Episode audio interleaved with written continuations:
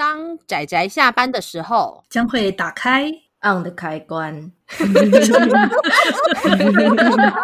仔仔下班中 on。各位听友，大家好，欢迎收听仔仔下班中，我是大酸梅，我是阿直。大家今天看漫画了吗？今天有看漫画哦，很好。所以我们今天要讨论的这部作品是《漫漫画人间》。任正华老师、yeah! 啊，知名的作品哎，真的哇！哎、欸，我我我老实说，我我没有要贬低老师的意思，但是我觉得，我觉得他的名气还不够，所以我我们觉得应该要在我们的，的我们的节目当中来讨论他的作品。可可是你知道吗？像我啊，我这个很早就在混同人界的，然后跟我那种，对我来说，任正华老师就是大大，就是大大，我这个年代的大大。哎、欸，我没有啊要提年纪，但是但是我觉得，因为最主要是现，因为现在大家长大的时候，我觉得台湾有一些空窗期。嗯、哦，对，台湾很多。对，然后还有出版业的一些辛苦的状况，所以，然后再加上我们很遗憾的就是，老师基本上已经有十年都没有再碰画笔了，所以，呃，我觉得现在比较年年轻，就是比较后来的。呃，无论是漫画迷还是 ACGN 的粉丝，嗯，可能对这位老师不是那么了解。嗯、可是我们觉得，真的是他是台湾漫画家中非常特别的一抹风景，所以我觉得我们应该要来讨论讨论他的作品，还有他。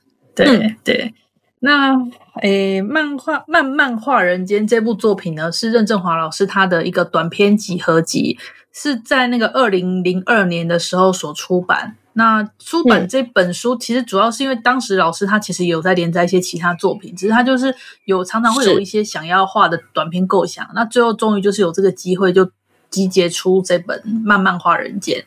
在当时是有那个傻呼噜同盟，大家不知道知不知道傻呼噜同盟这个东西？我我我知道，突然有年代感，糟糕。应该是说，《漫漫画人间》它有一个二零二零年又重新再版的版本，但是我们先提这个早期的这个《漫漫画人间》的版本，它在二零零二年的时候就出版。那他自己的出版的，呃，除了任正华以外，那跟他一起合作的那个团体叫做傻呼噜同盟。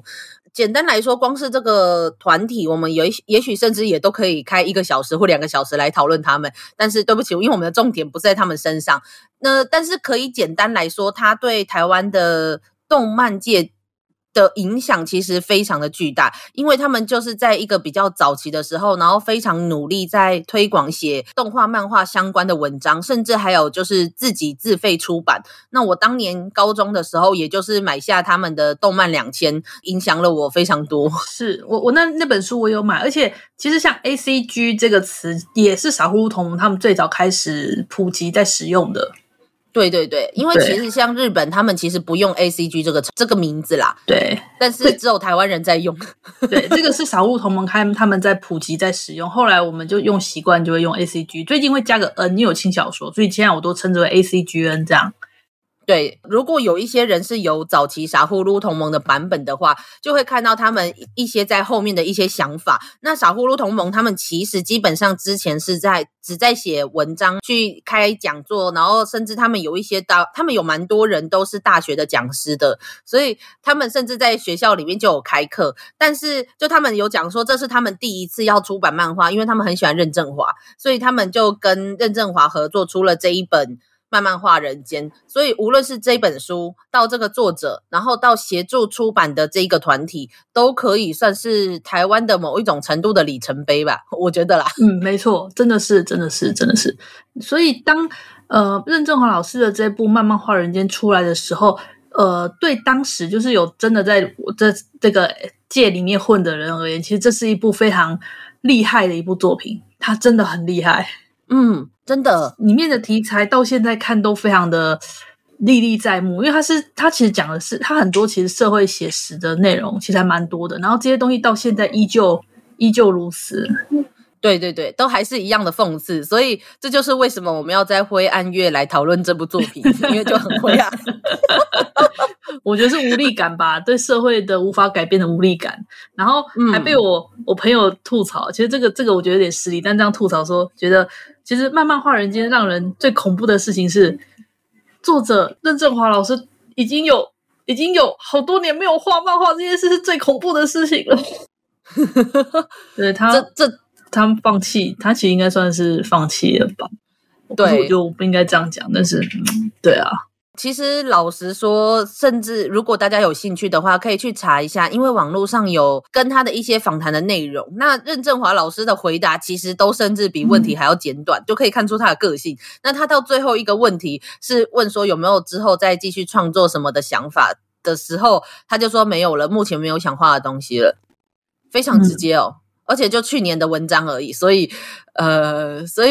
所以只能说，身为一个读者，然后就只能在后面就是默默的，应该说可以理解，但是但是身为粉丝跟读者就默默的等待。所以如果有一天老师有有办法，或是也不是有办法，就是有机会听到我们的节目的话，希望你知道，就是我们还有很多读者其实真的很喜欢你的作品。但但是我觉得这个这个就是最残酷、最现实的事情，就是你在台湾画漫画，你就就不会卖啊。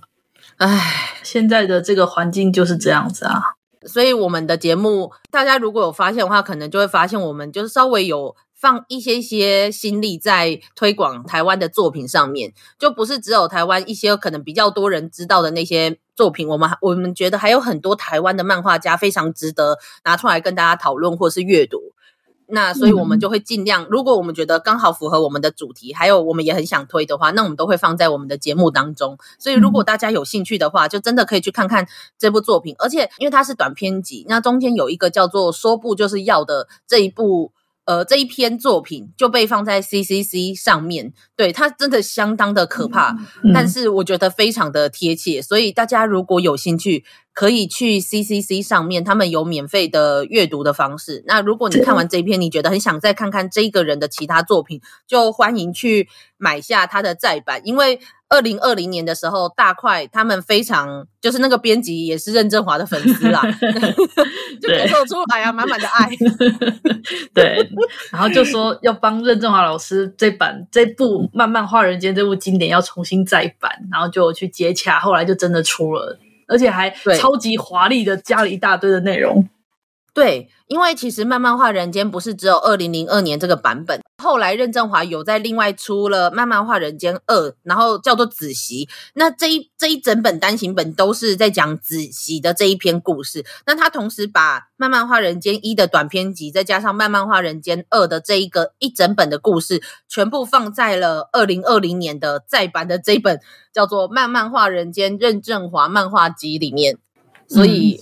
一次就可以看到两本的篇幅，非常的足够。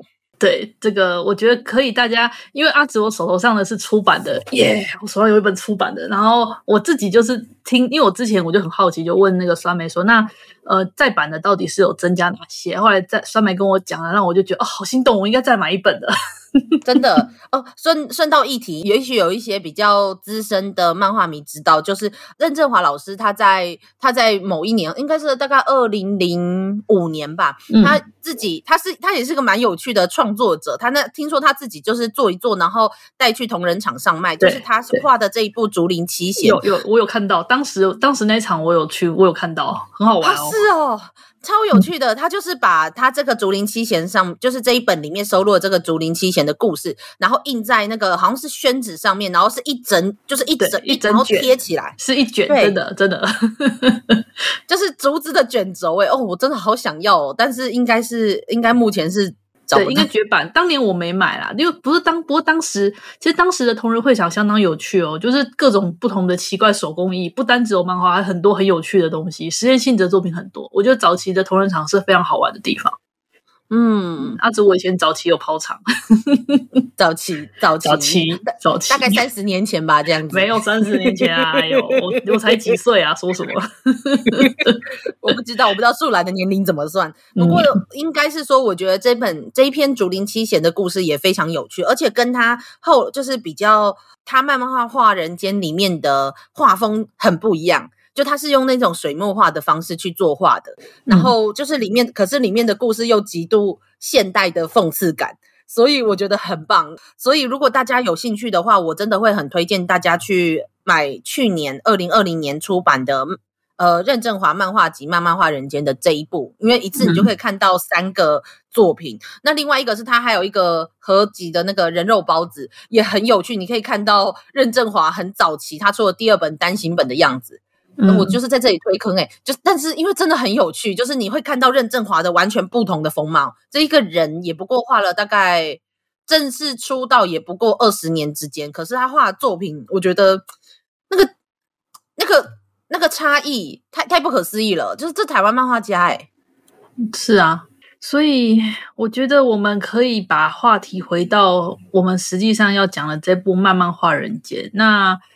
呃，因为漫漫漫画人间，阿紫我现在手头上的这个出版，它是一共收录了五个短篇，然后跟一个目附录的，也算是漫画吧。我觉得它那个附录漫画其实本身也是一个很有意思的故事。没错，没错，对，所以我觉得要说，其实应该算是六篇短篇吧。嗯嗯。呃，他那时候在出版的时候，其实任正华他就有说，他说《漫漫画人间》他也是一个即兴之作，然后是他在画那些长篇连载的时候累积的一些想法，然后每一个人的一生都有许多回忆，悔恨的多，得意的少，但是时间不回头，徒留感慨，把这些画出来而已。所以，哇塞，就是一看他讲这句话，对他的这部作品讲这句话，我就觉得很适合拿来灰暗月讨论。好啊，那我们来聊聊这部我们今天最怎么说？当时阿紫我初看这本书的时候，我实在是有一种觉得，哦，怎么讨厌？我讨厌社会写实的东西，干嘛啦？没有，因为阿紫我以前小时候，小时候好啦，比现在年轻很多的时候吧，对社会写实类的作品其实抗性耐性很差，对，嗯，就是那种。你知道小孩子不想要看、不想看的东西，可是等你长大之后，你就知道这种东西你不看它还是存在。讲这么无奈，所以我是觉得我每个年龄层重新翻这本书的时候，心情都会不太一样啦。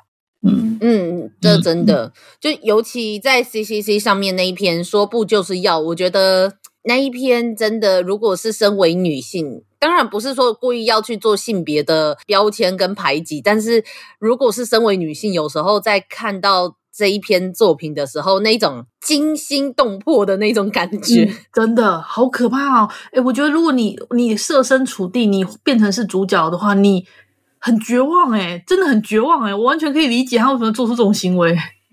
真的，我们接下来都会提到有剧情的部分。我我先简单介绍一下，那说不就是要里面其实故事非常单纯。他刚开始是从一个精神科医师，呃，跟一个算是坐牢的一个女子，然后去做一些访谈。那从那这个女子她是被控告说，她对她的呃算是前男友嘛，男朋友情杀。然后结果他们去访谈的时候，可是这个女的就一直说没有，他不是我的男朋友。然后说你们都不相信我，你们都没有人在听我说话。故事就就去看说这一个女孩她如何进入一个新的公司的时候，跟这个男的之间有什么纠纷。但老实说，其实以我们来看，根本就觉得他们没有什么纠纷，就是那一个男的，就是自己一味的，嗯，一味的自己。在讲他想讲的，他为了他顾全他的面子，还有他的那一种虚荣心，所以他虚造了很多他跟这个女女主角之间的关系，所以导致女主角一直遭受各式各样的绯言蜚语，最后他受不了，然后决定要杀害他。其实我觉得这部作品最绝望的是主角，他真的。他这个跟这个男人屁点关系都没有，就顶多就只是同事而已。可是却所有人全部都相信那个男人说的话，没有人愿意相信他说这个女的说说的话。真的超级夸张的。虽然说我可以理解啦，有时候就会觉得说啊，这样子的女孩子就会说不出口。就是我们有时候不是也会说，哎呀，她没有说，但是说不定她其实心里就是这样想的。我觉得如果你要说的话，我们在很多行为上面多少也会有。这种想法，可是我觉得他们这种状况是已经到他们真的没有人再相信这个女孩，这种非常极端的状况，我觉得很可怕。嗯，就是那个画面，尤其我真的很喜欢任正华在这一篇他上面那个画面，诶，大家真的可以去 CCC 上面看呐，这一篇真的超级值得看，你就会看到这个社会是如何用那种标签，还有他们的自以为是，然后让里面那个女主角最后走投无路。中间有两个画面是他在公司的大厅下面，然后他整个身体蜷缩着，就感觉所有的人都在看他，他无处可躲。然后下一页是那种你知道，就是踩落跌落深渊的那个画面。他没有任何一个语言，但是这两页你完全可以感受到女主角她承受的那一种那一种痛苦。当她很痛苦的时候，其实大家会觉得说：“哇，你怎么那么玻璃心？只是稍微讲一下，又你又不会怎样，又不会少块肉。”对，我觉得人们的这种不负责任的冷漠跟不负责任态度也是帮凶。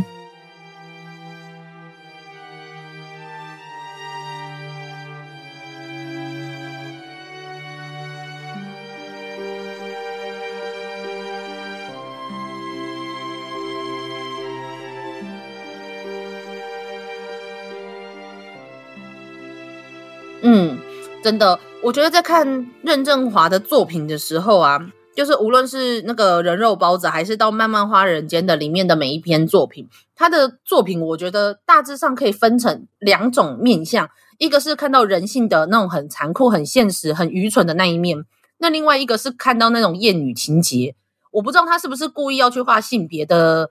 主题，但是看他的一些访谈，好像并没有特别是想要去描述女性这件事。不过，可能毕竟他观察到的很多东西，因为在这个社会的结构下，都是跟性别有关，所以你就会看到一个是人性部分的可怕，那另外一个是这个社会在某一种程度下的那种厌女的那种恶意。所以，我觉得这个硕部就是要就刚好是这两个都融合在一起，融合的很好的一部作品。而且才短篇诶，一个短篇可以画的这么的深刻，非常的厉害。嗯，大家可以去看看这一篇。不过除了这一个以外，呃，像是例如说人性的部分，就是在他的那个短片里面，不是有一个幸福家庭吗？哦，对啊，那个第一篇吧，放在那个呃第一本出版里面的时候，其实第一第一回是那个幸福家庭这一篇，然后第二篇才是说不，才是说不就是要对。然后还有那个，它里面还有一篇叫做《勾引》，就是用一个古代的书生比比较戏谑的风格吧。我觉得《勾引》是个比较比较戏谑嘲讽的风格的，算是偏搞笑。我觉得偏偏搞笑吗？嗯，其实其实我觉得任正华他有很多作品，其实要说。现社会写实，我觉得更带有一种黑色喜剧的幽默跟讽刺。但是，就算你很明显的可以感受到他在这部作品中的那一种喜剧的诙谐，甚至那种荒谬，可是你也会很清楚的知道他要讽刺的是什么东西。我觉得他是一个把喜剧掌握非常好的一个漫画家。嗯，你一样可以笑得出来，但是你一样可以感受到他要讽刺什么，然后你也同时还是会去想这些事情。那像在人性的部分，故事中就是有一个家暴的父亲嘛，然后跟这个看起来幸福的家庭，他们那时候家暴的时候，然后妈妈那个真的好扯，就是那个妈妈不是被脱光衣服，然后把他丢出，然后说你那你就去卖啊，没有钱你就去卖，她自己的老公跟自己讲讲这种话，然后呃最重要的是这个时候旁边的邻居全部都袖手旁观。然后明明他们造成的声响多么的大，可是却袖手旁观这件事情，那就是整个社会氛围跟人人人人自危，就只管自己的那一种态度。其实我想说的是啊，呃，有时候你会怕哎、欸，我我我我我是讲真的啊，就是如果啦，你对面你对面住的那种感觉就是那种凶神恶煞的人，然后你知道他家暴，可是你报警的时候你会很担心他，而且如果说他还曾经真的，如果你有去。比较那种仗义言辞，我帮跟人家说，你怎么不要这样子干嘛？然后对方如果把矛头指向你的话，我觉得其实你会怕哎、欸，就像为什么？没有错，对，大家为什么还是会怕那些看起来具有攻击性的人？就是因为没有办法去插手，或没有办法去协助受害者，你真的就是你会怕。我觉得对。对啊，但是最重要的是在于说，应该是说我理解会怕这件事情，但是那就会等于说，如果当有一天你也这样受害的时候，也不会有人站在你这里。是，这个就是当你保持沉默的时候，有一天受害者轮到你的时候，就就不会有人再帮你了。其实也不一定啊，有时候有时候你帮人不代表人家就一定会帮你啊。我觉得这社会就是这样子。但是如果你不帮人的话，你就是形成这个社会的氛围，就一定不会有人帮你啊。是是，你说的完全没错。好了，那因为那个是短片，其实我不太确定他们到底是袖手旁观，还是他们真的害怕。但是就可以看到是说，他们其实甚至每一个人身上都带着，都带已经有几乎都是被家暴的人，然后可是他们还是没有办法离开这个父亲，怎么样都逃不开的这件事情。我觉得那真的是一个就像是噩梦一样那种地狱的轮回。最后他们为什么会这样选择？我觉得可以感受得出来。但是也可以感受得出来，这中间可能是无论是社会结构或者是法律的限定，就是法律的保护力还是不够的。因为毕竟是家务事，要完全可以定得清楚和判断的判断的好，真的是一件很难的事啦。我觉得法律真的很困难，很为难呢。对对，这个真的是很难判决的事情。那我说的那个勾引的那一篇，在人性这一部分，我就觉得最好笑的就是。他担心他人看待自己的眼光这件事情，胜过于他自己的生命，这也太扯了吧！我我他是把它夸张化了，我觉得勾勾引这篇他是把它夸张化，而且他故意选择的是那个呃古代的那个年代，我们可以去以现代人而言，可能会比较不太能够去想象吧。但是呃，我觉得他故意选择古代也是一件，一是为了能够展现有鬼嘛，二是。二是我觉得就是那种书以前古代人重面子的那种感觉吧。我觉得选古代这个时间点也蛮有意思的，真的。而且他出版的那时候刚好就是呃，像《倩女幽魂》之类的故事，就是还算是还算是有一定影响力的那种年代吧。是那个时候是啊，在我在在在前一点点，《倩女幽魂》大概三十年。对不起，我有点，大概十五二十五年前吧。对，《倩女幽魂》大概当红的时候，大概二十五年前。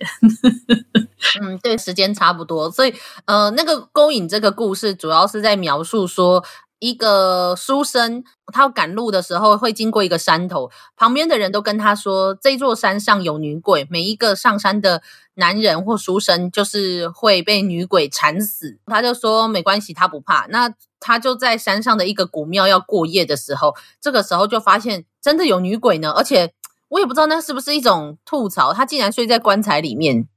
他去书生去到那个古庙时，那个古庙真的是有个棺材停在那里，而且真的有尸骨在地上。他就是吓一大跳，说：“真的吗？传闻这是真的吗？”这样子，结果我觉得这个最好笑的字就是，对。反正总之，最后最后这个这件事，这最好笑的就是，呃，每一个人的死去其实都不是因为那个女鬼害死的，是他们自己自以为女鬼应该害死我啊，我应该是个英俊的、值得被女鬼害死的男人，对，害死的男人，所以他们不能够接受女鬼怎么不勾引我这件事情，最后决定上吊，对，都自杀了。其实，在全部都是自杀的，然后女鬼。就是他，他们说那些书生们都是自杀的，然后女鬼则是非常的愤恨，说：“我在这里死了三百年，我这边停棺三百年，我爱到你了吗？我故意选了这个荒郊野外，我爱到你了吗？烦欸，不要再烦我了，我要睡觉。”对，这真的是有时候看一看都觉得很好笑，然后甚至连最后那个男主角选择上吊这件事，其实也蛮好笑的。可是，可是又不能否认是对，就是在这个社会上，就是总。总觉得女性就应该要去吸引男人的目光的这这件事情，我觉得却说的非常的好，就是明明是喜剧，可是讽刺的却很好。嗯，我也不知道诶，就是我觉得看这些故事的时候，有时候我觉得它可怕的不是说就是大家有什么冲突，而是人们对自己其实站在了为恶的那一方却不为所知，也不那么认为。而而且而且好玩的是，还有一个地方，就是当女鬼已经跟他讲说“烦了不要吵我睡觉”时，书生其实完全没有去听进女鬼说的话，他只觉得说这女鬼一定害死很多人，可是他为什么不害我？书生只是满脑子在想着他自己在想的事情，他根本没有听女鬼说的话。对，就自以为是，嗯，先入为主，然后相信自己认为的事情，根本就不听对方讲话。是这个在这一点上面，真的跟说不就是要很像。是啊。就是哦，天哪！为什么你们为什么要为什么就不听一下别人讲话？我真的觉得，就是你看这部作品的时候，真的可以看到，虽然他的故事有一些你可以看出来那个是虚构的，但是我觉得还有很多那个感情上，还有包括他想讽刺的那一些议题，其实到现在甚至难听点，到现在都还是一直不断的在发生。嗯。而且他最有趣的是，他就是要么是喜剧，然后或者是他要么就是很像是那种冷冷的在旁边描述一个故事，你不会觉得情感非常的那种什么热血激昂，或是你看到很多社会议题的那种义愤填膺。可是他是那种很像是近接近于冷酷去展现出来的残忍，还有那种愤怒。我觉得毛骨悚然吧，我让我有种打从心里觉得毛骨悚然，就是因为因为我知道身边。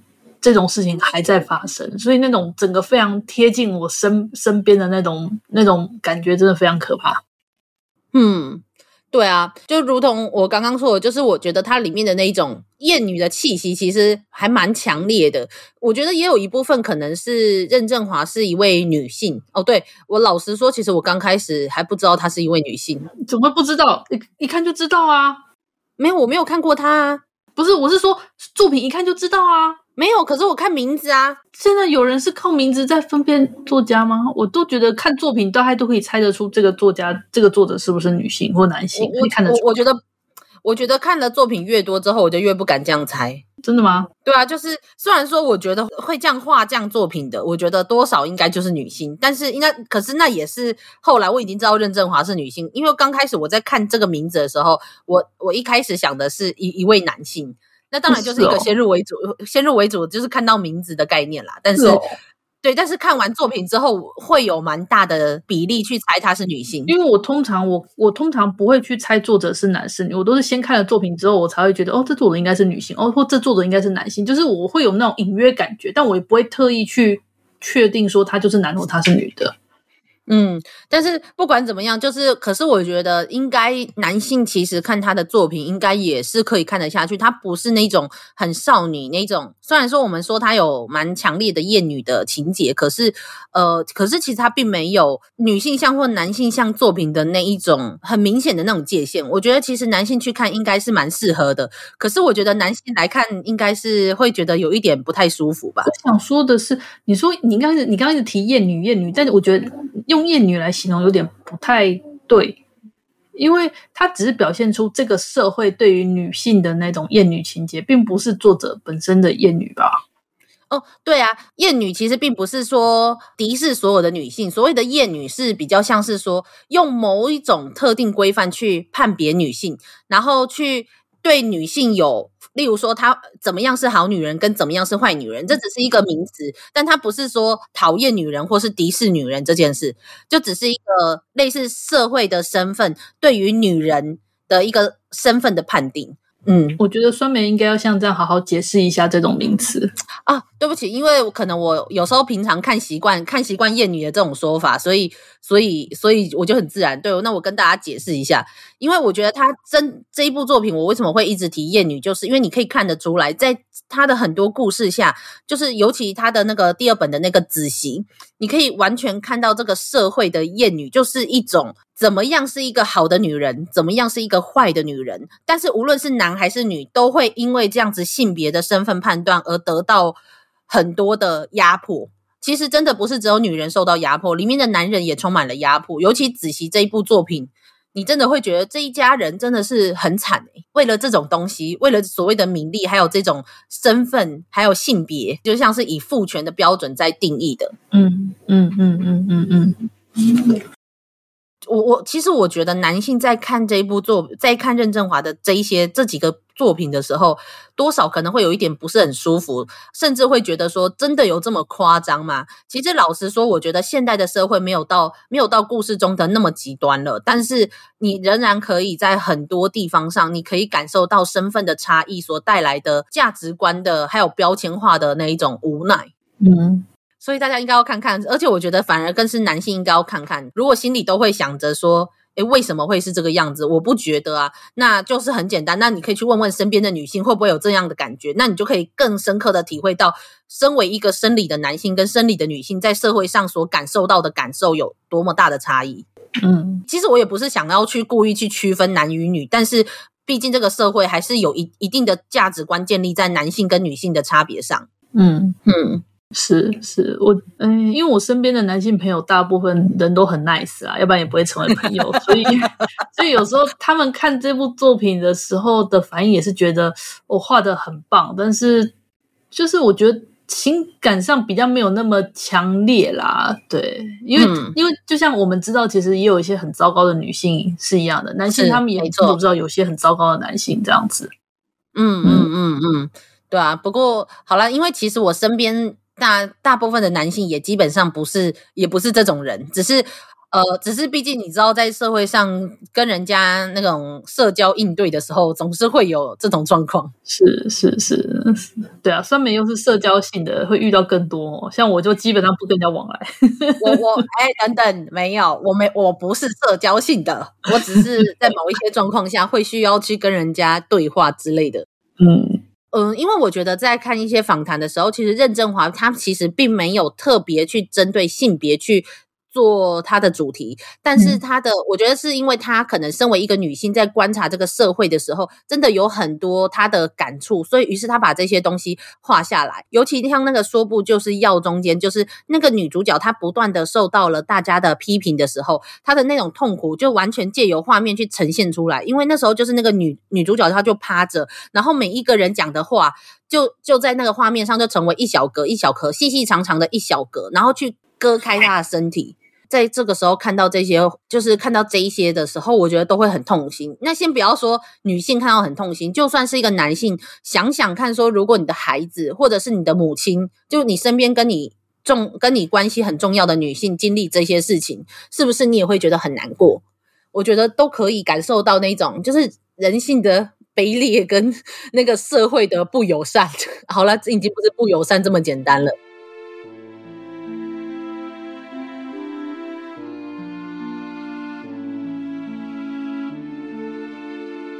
台湾可以出一个任正华呢，真的很棒哎！是啊，其实这本漫漫画人间里面，它有一篇我觉得算是比较特殊的风格，特殊的就是造访者这篇哦。对对，其他的的话都是很明显的感受到他想要表达一些他所观察到的一些社会现象，可是就偏偏就走造访者这篇，它是比较偏意象、意识流的表现手法。对。呃，我那时候有去看那个大块的编辑跟杨双子的对谈哦，在脸书上面可以看到他们的对谈的内容。杨双子就直接坦诚说，他说他从十七岁看到这一本，然后到现在他还是不太知道到底任正华要画什么。嗯，这篇它里面是设定成说是个男人在他的房间。可是门外就是一片漆黑，那这时候就是有有人，就是一开始先是个老人跑过来，然后敲他敲他的门，问他说：“诶，你知不知道那个一百一十三号之十一怎么走？”那嗯，男人说：“哦，我不知道。”那就 OK，他就说就把门关了。然后接着第二个就是一个美女过来，也问他同样的地点。那这个男人就比较客气一点，就只是跟他说：“哦，我不知道是哪一间。”那男人在看女人离开时，他有想要叫住她，可是后来又没说什么，又关上门了。然后接着第三个来访的是个菩萨，嗯、然后菩萨也问他那个地点，嗯、然后这个男人也说我不知道，可是他整个非常的震惊。然后原本想、嗯、他跟菩萨说求求你，然后菩萨回说那你求什么？可是男人答不出来。后来菩萨又走了，然后最后一个是类似罗刹吧，我觉得那个算恶魔还是罗刹，就是一群像尸骨或恶心的什么块状物的很恐怖的不知名存在，也是来敲他的门，然后问他怎么走。而他却，他就很害怕，男人就说：“走开，我不知道。”然后，可是最好玩的是那个那些罗刹那种东西，却很客气的跟他说谢谢，然后就离开了。对，就这样，这故事就只有这样，你完完全全不知道他到底是。那还有，他最后还有一页的台词，我也不懂。他那页台词，他说：“发现自己有了白发，会想起母亲吗？神不止一次对我们说来，但我们听不见。”他最后用这两行字结尾，我我就整个看，我就有一种，我我好像可以想知道作者可能想要说点什么，可是我还是不懂他想要说点什么。我我也是看了到现在，我还是不知道他不知我不知道这他到底要讲什么。他讲的是一个人生中，人生中你会遇到各式各样的东西，然后然后你会发现你都跟他们的方向都不一样，这样子吗？吗？吗？不知道。它是一，这是一篇任何人看都可以有自己的解读的一部作品，真的。嗯，尤其当那个男人就是就是跪倒在地，然后就说菩萨求求你，然后菩萨就转头说，那你那你想求什么？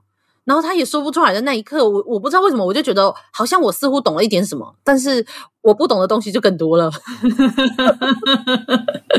不知道诶，连二十快要二十年了，这一这一部作品，然后大家还是在想说怎么办？我这一篇还是看不懂。对啊，是我太笨吗？为什么？是我太笨吗？为什么我看不懂这一篇？我不知道。除了除了作者他自己出来解释以外，可能。不然的话，有时候就是作者，就是他就是想要画一个每一个人都可以有自己解读的一部作品。说不定就是这样吧，嗯、也有可能吧。我觉得这篇就大家自己去看，自己去解释吧，因为我也不知道怎么解释它。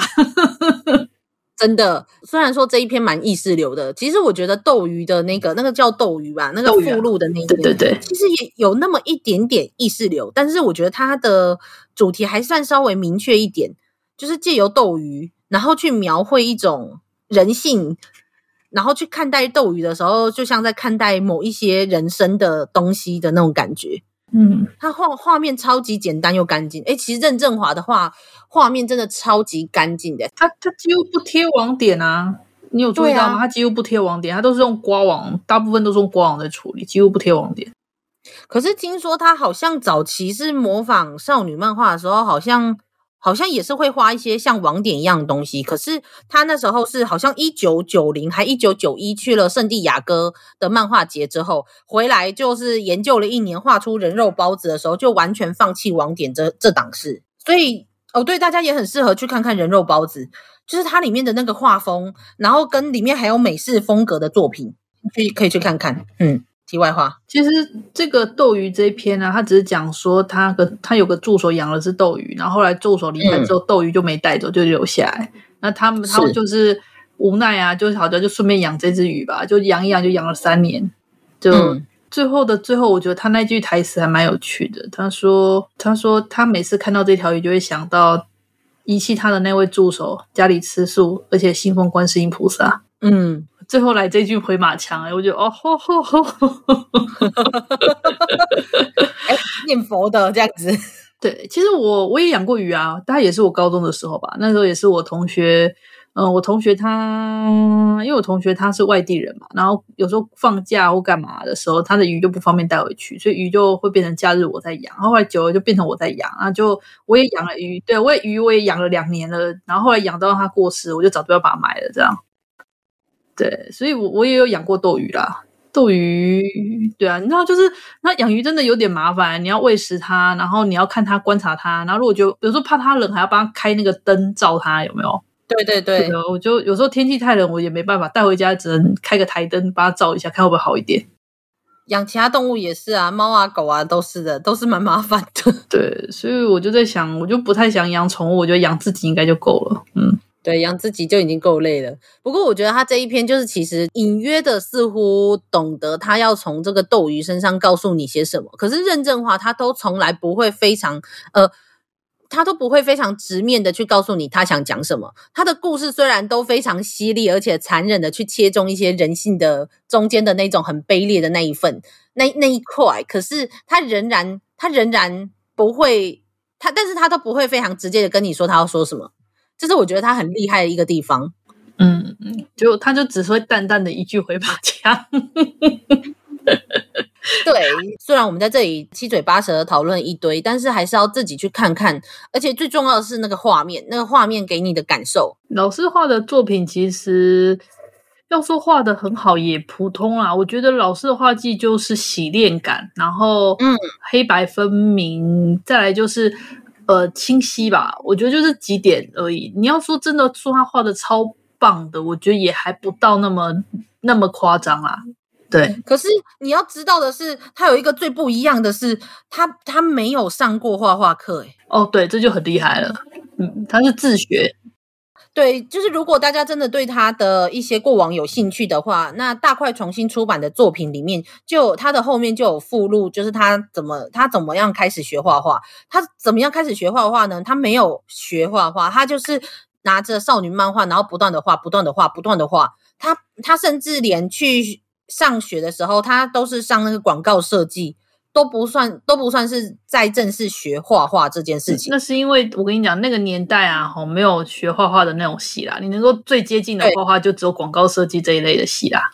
对，可是可是我看那时候的其他漫画家，他们还有去上，例如说什么出版社，或者是、哦、对对对对对，他是从头到尾都没有，而且他就算他就算去投稿得奖了，他们家人都在反对他，你知道吗？到现在这个年代也是啊，画漫画画漫画能够。靠漫画生活的人真的很少啊，少之又少。是是是没错，但是就是没想到，就女儿已经爱画画爱到这种程度，她完全就是自学，然后观察跟模仿这种方式都可以画到可以得奖，然后画出这样子的作品。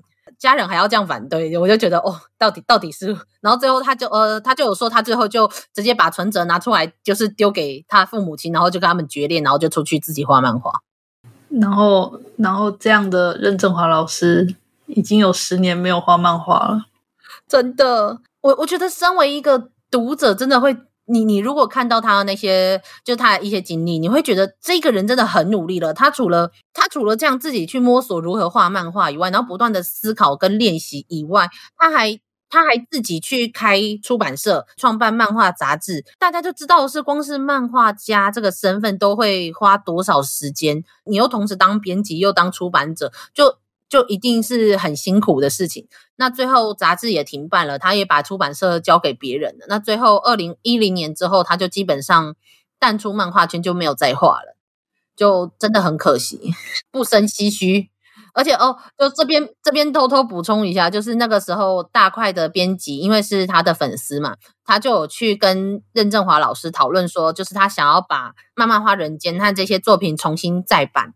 然后任正华竟然就直接很直接哦，非常直接的说：“哎，为什么要重出？这个不会卖的。”嗯，就哦，嗯嗯嗯，哎，真的是，哎，就很难，就是你你尤其就我们一个这么后来的读者，你去看到他的那些过往，你看他从一个多热爱漫画的人，他的家里的人多么的反对他，他仍然坚持的画漫画，开出版社办。漫画杂志，而且他不是只是那一种很古板的说，我就是出版漫画这样子而已。他还跑去同人场，诶，你看还做各式各样的尝试。对，那个真的可以感受到是个很喜欢画图的人。